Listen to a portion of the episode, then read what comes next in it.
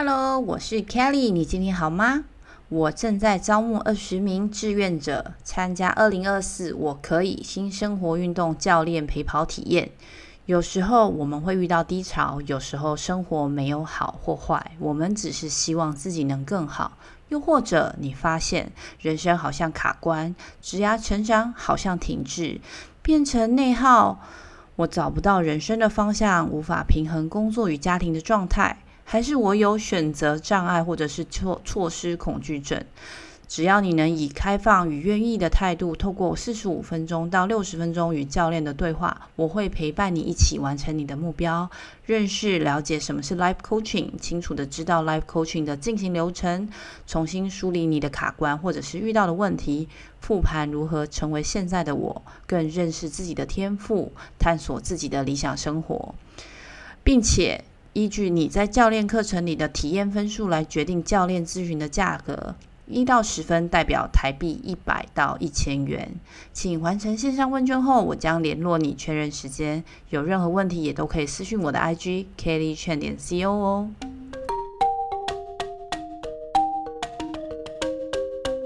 Hello，欢迎来到 Zero Talking Bar Kelly 讲，我就是 Kelly，你今年好吗？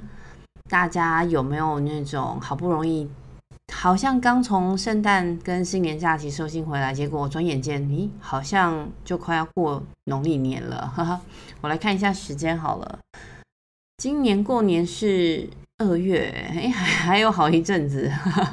我太给自己借口了。虽然还有一阵子，二月八号是除夕，二月九号是大年初一，我还是非常期待。好啦，这不是重点，赶快切入主题，不要一直在放假。啊，我今天要来分享我最近看的一部激励人心的韩剧，叫做《残酷实习生》。我自己觉得非常有趣，因为之前我曾经看过一部好莱坞电影，还蛮有名的，叫做《The Intern》高年级实习生，那是由劳勃·迪尼洛跟安·海瑟薇去主演的，我觉得很好看。所以呢，我现在看到这个《残酷实习生》这个剧名呢，我就觉得，哎，这内容应该不错哦，可是应该会更狗血一点啦。总之，这部剧呢，其实在讲一个曾经在职场上叱咤风云的超级女强人高海螺，然后她是在七年前全面就是退休，就也不是退休啊，隐退之后呢，她就开始在家啊料理家事，然后照顾小孩。那为了就是希望可以找回自己原本在职场的一个角色，然后还有位置，她就不惜呢从最低级的那个实习生做起，然后吸收了旧同事、她前同事的一些建议，然后听起来其实。蛮残酷的，所以他就决心去排除万难，重夺自己的人生。但讲的漏漏等，其实简而言之的一句话，就是韩国的一个大神，就是阿朱玛呢，重返职场，要说做实习生了，那你就会有非常多残酷的事情发生啦。然后我跟我平常分享各种故事或剧集或电影。嗯，我通常是喜欢把自己有感触的这部分，比如说场景啦、情节，或者是一些角色的安排，反正就不会是那种几分钟认识这部剧的那种风格。我比较喜欢的方法，就跟大家分享，我觉得有的分析啊、呃、学习的点，又或者是触发我一些想法的东西。那如果你是第一次听到我 podcast 的朋友，这个频道是我自己对生活健康、家庭主妇、说女话题到职场五十三的各种分享。你们也可以追踪我的 IG Kelly 圈点 CO，我会分享一些自我觉察工具，协助大家理清自己的思绪。那我们就开始吧。其实除了因为剧名很吸引我之外，这部剧的背景是阿朱玛，就是中年大神。虽然就是我们听这个残酷实习生剧名非常狗血，可是其实我自己看完觉得故事是相对来说写实的，因为真的有非常多的中年的女性、男性会陷入那种家庭啊、工作跟自我的挣扎，所谓的中年危机，对吧？我们都知道，大概四十多岁之后，我们会被贴上中年的这个标签。然后大家可以暂停一下哦，闭上眼睛去想象，呃，你印象中的中年男生长什么样子？然后中年女生长什么样子？想象一下有什么场景？比如说男生中年的时候挺着一个啤酒肚，然后喝着酒，然后一直在那边看报纸或者是 murmur，然后又或者是女生啊变成一种啊黄脸婆的样子，然后不修边幅，头发可能没那么整齐，总之就是好像不会太美好。所以这故事里面的场景就是一个中年的家庭主妇。诶。这好像就是在讲我，所以我自己看剧的时候，我就觉得非常有的有感觉，然后非常容易带入那些场景。但是其实我没有编剧设定的那么厉害，就像女主角那样还可以考上实习医生，我觉得太难了。然后我们假设好要回去考重重新考硕士好了，我应该也考不上。我是真的没有信心哦，不是，就是我很谦虚。那讲回来，我在看第一集的时候我就炸裂了。为什么呢？因为这女主角她历尽千辛万苦，终于终于以实习生的这个角色呢，就是回到职场上，就是医院。那面对的第一个场景就是要让怀孕的员工自愿离职。哇！我觉得，如果放在三十岁的我，可能没有那么有感觉。说怀孕的员工这件事，我可能会对自愿离职比较有感觉。但我现在已经生了小孩了，就更有感觉了。当然，就是因为刚怀孕的时候，我自己本身还在职场上工作。讲直接一点，因为我之前在过去的职场里面也有遭受到一些不平等待遇，或者是一些遭遇。所以我也一度曾经希望自己可以可以更了解这些法规或者是政策，然后我可以去就是去从事协助职场女性维权的一些工作，或者是职场里不平等的一些状况。但因为其实讲实在，面对现实，这些维权工作的工作薪水其实根本就不太可能可以养活我的生活。就我也不是什么有钱人，我必须要养家活口嘛，就需要收入。相当的收入啊，所以那时候也真的没有做什么东西，就是有认识的朋友来问，然后听了我的一些遭遇跟建议，我可能可以给他一些想法，或者是协助他们处理。就过这么多年，当我看到这部剧的时候，就会觉得啊，这件事情怎么那么讨人厌？尤其是就怀孕的时候，你必须要被自愿离职，我觉得是一个很辛苦的过程。尤其是刚怀孕的时候，你的身心状态还没有调整好。那工作的压力可能一直还是会有很多的未知。我觉得在那个时候，如果还得要被嗯职场里面的一些不成文的规定哦，我觉得我真的是会非常辛苦。我觉得另外一个就是可以提醒大家，在签订一些契约之前，尤其是我们这些打工仔。大家在签契约，就是面对公司的工作合约啊、聘雇合约等等，千万不要觉得没关系，或者是其实大家都是一样的，然后都知识的，然后不会很重要。我觉得一定要读清楚，然后去确认自己的权利义务。不管你的薪水高低，我觉得对于契约的内容有任何的疑问的时候，一定要跟你的公司的人资或者是法务去做很多的确认，了解这些条条约的嗯细节。我以前曾经在一家外商工作，然后有一个同事，呃，我们在同一个部门，他就分享，他加入在我加入我们那家公司之前，他就觉得我们的工作合约不合理，那他就找自己的律师去协助确认这些条款。那他已经在加入公司之前呢，就针对有问题或者是他觉得不合理的地方，重新下了注解，然后修改条约。那这个在开始工作之前，就是都要搞清楚。他就跟我说，不能让自己后悔，所以他那时候就。花了很多时间做这个，后来过了一段时间之后，就是一年后，这个部门呢，因为比较新嘛，然后就解散了。那他就他就非常的幸，我不能讲幸运啊，就是他的小心翼翼，或者是他自己过去他签署的那个工作合约里面，其实就为他带来相对合理的资遣配套。我觉得，嗯，不管是女性维权，就是或者是需要让怀孕怀孕的员工可以继续。呃，没有忧虑的继续在那家公司上班。我觉得很多时候在职场上的不和不平等的状态，都自己也要负某一个程度的责任。但不是每一个人就是真的要很懂条约啦。我觉得就是你可以去找嗯一些免费的资源，比如说台北台湾政府有很多自工律师去协助呃需要的人或者是弱势族群去看自己的合约。大家都可以到各县市政府的网站去查询。那我之前在台湾也有去台北市政府的职工律师那边请教劳动法规相关的问题，所以那时候我是帮我的同事拿到他应该要有的加班费。毕竟你知道，有时候我们会觉得没关系，没关系，但大家都打工仔啊，辛辛苦苦的工工作，披星戴月，就是我们虽然没有真的卖身卖肝，可是为了养家活口，攒奶粉钱。付房贷这些还是应该要的吧？对，还要照顾一家老小啊，是吧？再来呢，就是普遍大众对妈妈这个角色的期待。嗯，当然，我觉得韩国的这个背景会某一个程度把我们的刻板印象放大，就更夸张的那种感觉。尤其是有看《一九八二》的金智英，又或者是其他类似剧情的韩剧。但我觉得，其实就跟 fashion show 里面走秀的 model 一样，他们会穿那种看起来非常夸张的衣服，比如说当今的流行色是金色好了，就整个人可能直接涂成金色的，如果是流行洞洞装，然后每一个 model 身上的配件啊、服饰，每一个都是一堆洞，很正常，对吧？这样因为大家就可以就是更能去刺激或者是提醒大家对于那个元素的呃理解。这样，那其实我们身边就是很多人事物，其实都会变得麻木，因为我们会把很多习以为常的事情看成理所当然。但因为这些理所当然、习以为常，其实有时候根本不是对的价值观，或者是有失公允的那种状况。就比如说结了婚，成为了人妻，人家就会觉得你应该要开始打扫、做家务，要端庄贤淑，应该要好好的侍奉公婆，然后应该要努力生孩子。如果没有生孩子，好像犯了什么错。如果不能生啊，就真的很糟糕，天，这样。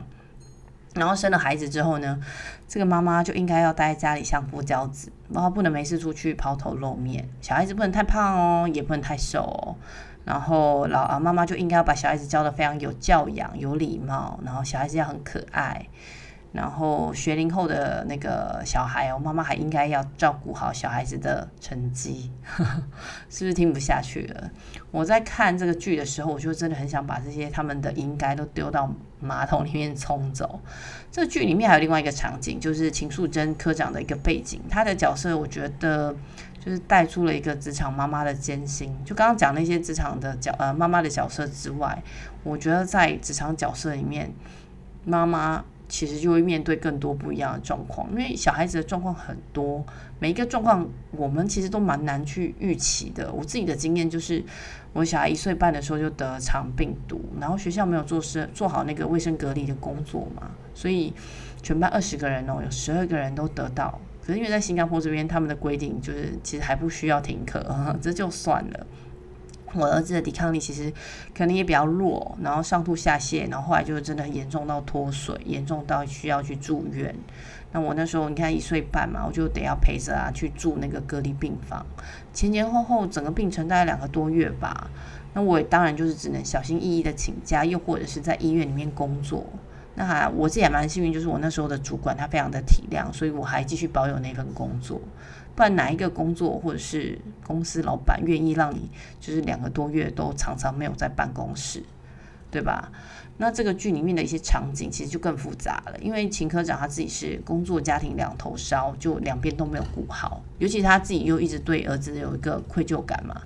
我觉得很多的职场妈妈都有类似的问题，很多时候就会像秦科长一样，就开始跟自己说我的家庭比较重要，然后决定去离开职场。我跟 我曾经就跟一些就是有类似的状况的学员聊过，其实我觉得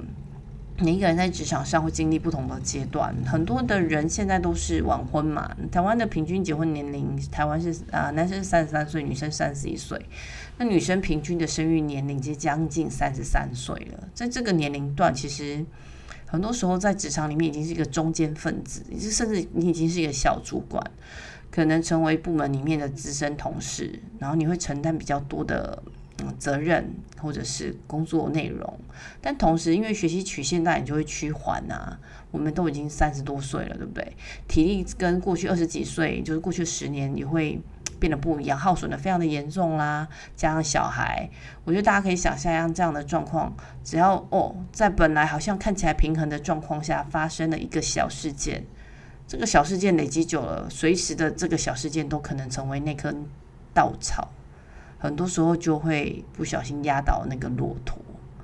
所以我觉得这个阶段上，大家在呃自己需要的呃呃平衡上面，一定要花一些时间，把一些时间留给自己，不然就很容易像秦科长，可能就一直跟自己说：“我我觉得家庭还是比较重要。”的确，家庭真的非常的重要，但是我们可能很多时候会。在事后会觉得，哎呀，我当初不要离开这，我撑一下就好了。所以我在看这个剧的时候，我就会觉得，天哪，真的是太写实了，因为真的好多人都发生一样的状况。其实我讲到这里，我已经觉得快要喘不过气了，因为真的是非常现实的题材。再来就还是就是女主角嘛，自己中年返回职场，然后她的丈夫也发生了中年失业。我觉得更多的朋友可能面临到就是中年的转职，因为可能不管是什么原因，失业也好，裁员也好，或者自己觉得自己升迁遇到了天花板也好，就是中年的转职，其实这是很多人的问题。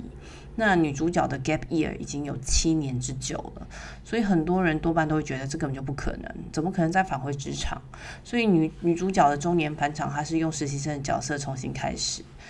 我的我那时候看到，我觉得不管是真的还是假的，或者还是剧嘛。我觉得就是一个非常勇敢的决定，因为虽然好像不是太符合大众的逻辑，因为它本来是一个常务的位阶嘛，大家都知道韩国非常讲究地位，一般韩国公司的位阶的顺序就是代表，再就是副社长，再就是常务喽，然后下面还有理事、市长，然后科长、主任、代理、社员，然后实习生。就我查到的资料啦，如果嗯有错的话，大家可以留言跟我说一下。那如果是依照这样的顺序，女女主角等于离开了职场七年。他降了七个位阶，就变成这整个韩国职场里面金字塔最底部的实习生。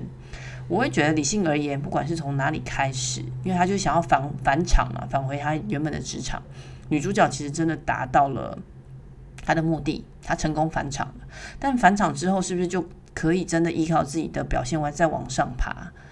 我觉得是。因为总是要有一个开始，有过工作经验的人可能都比较了解。不管怎么样，这个开始就是一个破口，就有机会突破，对吧？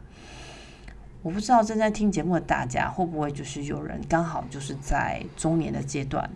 会不会遇到类似的状况？会不会觉得哇，我好想返回职场，我很希望可以做一点事情，我很希望能够再创人生的巅峰，但是好像就是看着看着，呃，看着就想着算了。我还是待家里好了，当个家庭主妇也很好啊。我晚上看剧看得热血沸腾之后啊，打开求职网站看到这些职务的内容，好像很多我不会。然后，然后我就说服自己说，啊，我觉得女生啊，最重要就是要看着自己的孩子长大这件事情啊，我很擅长，就是我很擅长带孩子，也是我自己想要的哦。然后看着脸书上。嗯，就看到其他职场上的朋友啊，他们公司聚会啦、出差贴文啊，除了羡慕，还会跟自己说：“哎，如果我不当家庭主妇，其实我也会像他们一样。”又或者另外一个时候，我会看到他们的贴文抱怨老板啊，就会看见庆幸自己只要担心自己的孩子有没有吃饱，有吗？我觉得有没有朋友像我刚刚说的那样？我觉得不管是中年失业、中年转职，还是中年返场，很多时候中年的我们都是为了成就自己，而不是不管是为了自己是需要钱，还是需要成就感，需要地位，还是需要有事做，还是任何其他理由。我觉得，嗯，就是要跟自己说，其实跟自己十多年前或者是二十年前找工作是不一样的，因为。如果真的要中年返场，或是我刚刚讲的那些状况，我们其实已经有历经了十年、二十年的职业生涯嘛，我们已经知道会遇到非常多的困难，我们已经知道有很多很糟心的事情、讨人厌的事情，甚至我们都知道自己的弱点。很自然的，当遇到困难的时候，我们的自我保护意识就会诶跑出来，我们会有其他回避的念头。就像女主在剧里面就会跟秦科长说：“哎，很多家庭主妇啊，她是为了逃避育儿或者是呃养嗯持家的一些辛苦，就会很希望能够返回职场。但是呢，相反的，很多职场的女生会逃避工作里面的低潮或者是困境而选择离职，反正就是都是回避的表现。嗯，我们应该说这些东西都没有错，不是说回避就是错的。”我觉得只要每一个人都可以为自己的人生负责，你就可以去做你要的决定。但是如果你自己是就是逃避面对这些事情，我觉得反而应该要暂停一下，让自己知道你到底想要什么样的人生。如果你真的为了你的四十岁的转职返场苦恼，也许就去试着开创自己的第二人生啊，打造自己想要的生活啊，是不是？那大家可以私讯我的 IG Kelly 点 CO 聊一聊哦，或者是看那个节目资讯栏 email 给我。我家其实一直到小学才有电视，然后我能看的电视也不多。然后后来离开家之后呢，也一直没有电视，加上看电视或者是看电影都是非常花时间嘛，那我都需要打工，那有时间看？所以其实不像很多朋友剧评影评那样子，就是去看很多剧又或者是电影的那些人，所以很多时候都会觉得，哎。我会觉得，嗯，我自己家其实一直到小学的时候，我们才有电视，然后能看的节目也不多。后来离开家之后，也一直没有电视的状态，加上其实看电视或看电影都很花时间嘛，我需要打工，没有时间看。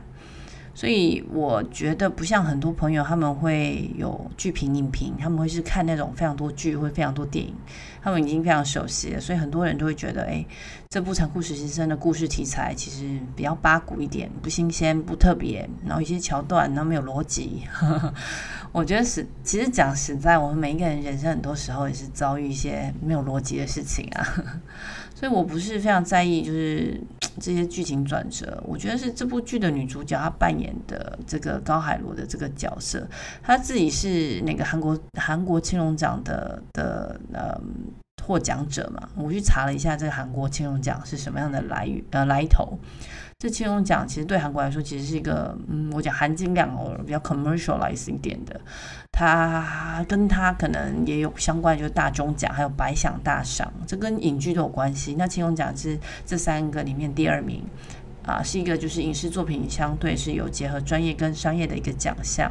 所以有的人会去说青龙奖等于是韩国的奥斯卡，就反正很厉害就对了。那这个影后罗美兰呢，她在自己出演这部剧的时候，她有受媒体的访访问，她就自己说，她觉得这部剧的女主角，她对她非常的敬佩。那她说，任何人其实都经历过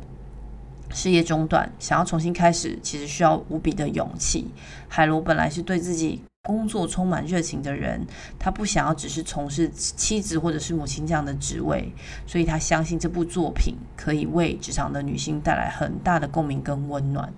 我非常非常认同他的论点，因为很多时候我们不是需要男女平等，因为这件事打从出生就不会是平等的。我相信大家的。其实真心希望的是可以真正的去做自己，做自己想做的事情，过自己理想且幸福的人生。这部剧其实就十二集，如果你是女生，你可能听完我的分享，应该就会去看了。那男生们，如果你或者是朋友呢，刚好在职场暂时得不到正面的回应，又或者是寻找刺激。或是寻找一些激励的话，我我觉得我会蛮推荐大家花一些时间看一看这部剧。这是一部我觉得看起来有一些诙谐、轻松，同时间又有一些人生哲理，然后很多情感交错的一部剧。可以在可能接下来农历年的时候，下雨天待在家里的时候无聊，可以拿来看一看。最后我想说的是，我非常感谢你愿意听到这里。如果你喜欢这集的节目，又或者是觉得节目有供带给你一点点的温暖或者是帮助，可以点选节目资讯栏小额赞助，请我喝杯咖啡，也可以顺手在我的节目列表拉到最下面，看到五个空空的星星，给我留言，做个五星评价，这会带给我满满的能量。我会努力的透过这个频道跟大家一起学习成长，透过各种的话题来连接世界不同角落的你们。我是 Kelly，推广善的循环，我们下期再会，拜拜。